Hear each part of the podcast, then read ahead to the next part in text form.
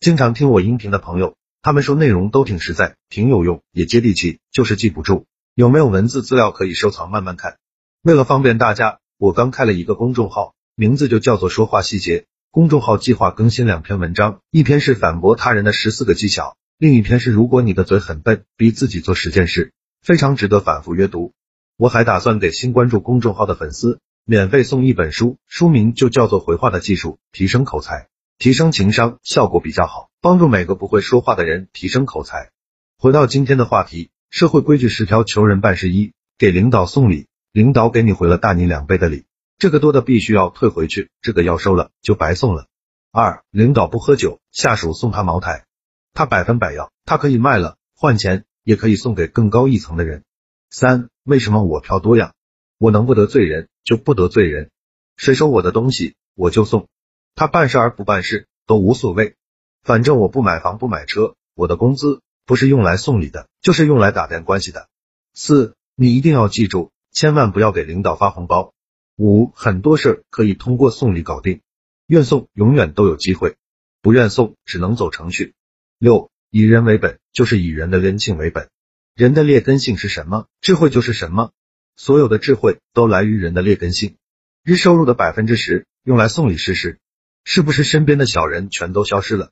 跟送礼有关的问题都扔到送礼群三百九十八元。群存在的意义是问，而不是学，而不是听课。遇到什么问题问什么问题，聊聊天问题就解决了，这不香吗？七日收入的百分之十用来送礼试试看，困难是不是很快就消失了？钱是社会给我们的，我们要想办法还给社会。八有人会送礼，有人不会送礼，会送礼的人都改变了命运，不会送礼的人。依旧还在街上流浪。九，什么叫物以稀为贵？我是老大，我病了，谁送礼我记不住，谁不送礼我能记得住。十，求人办事别耍心眼，先送礼。习惯性承担风险是一个成年人必须有的觉悟。十一，小地方做生意就靠关系，他卖设备，你供货就行，为什么是你？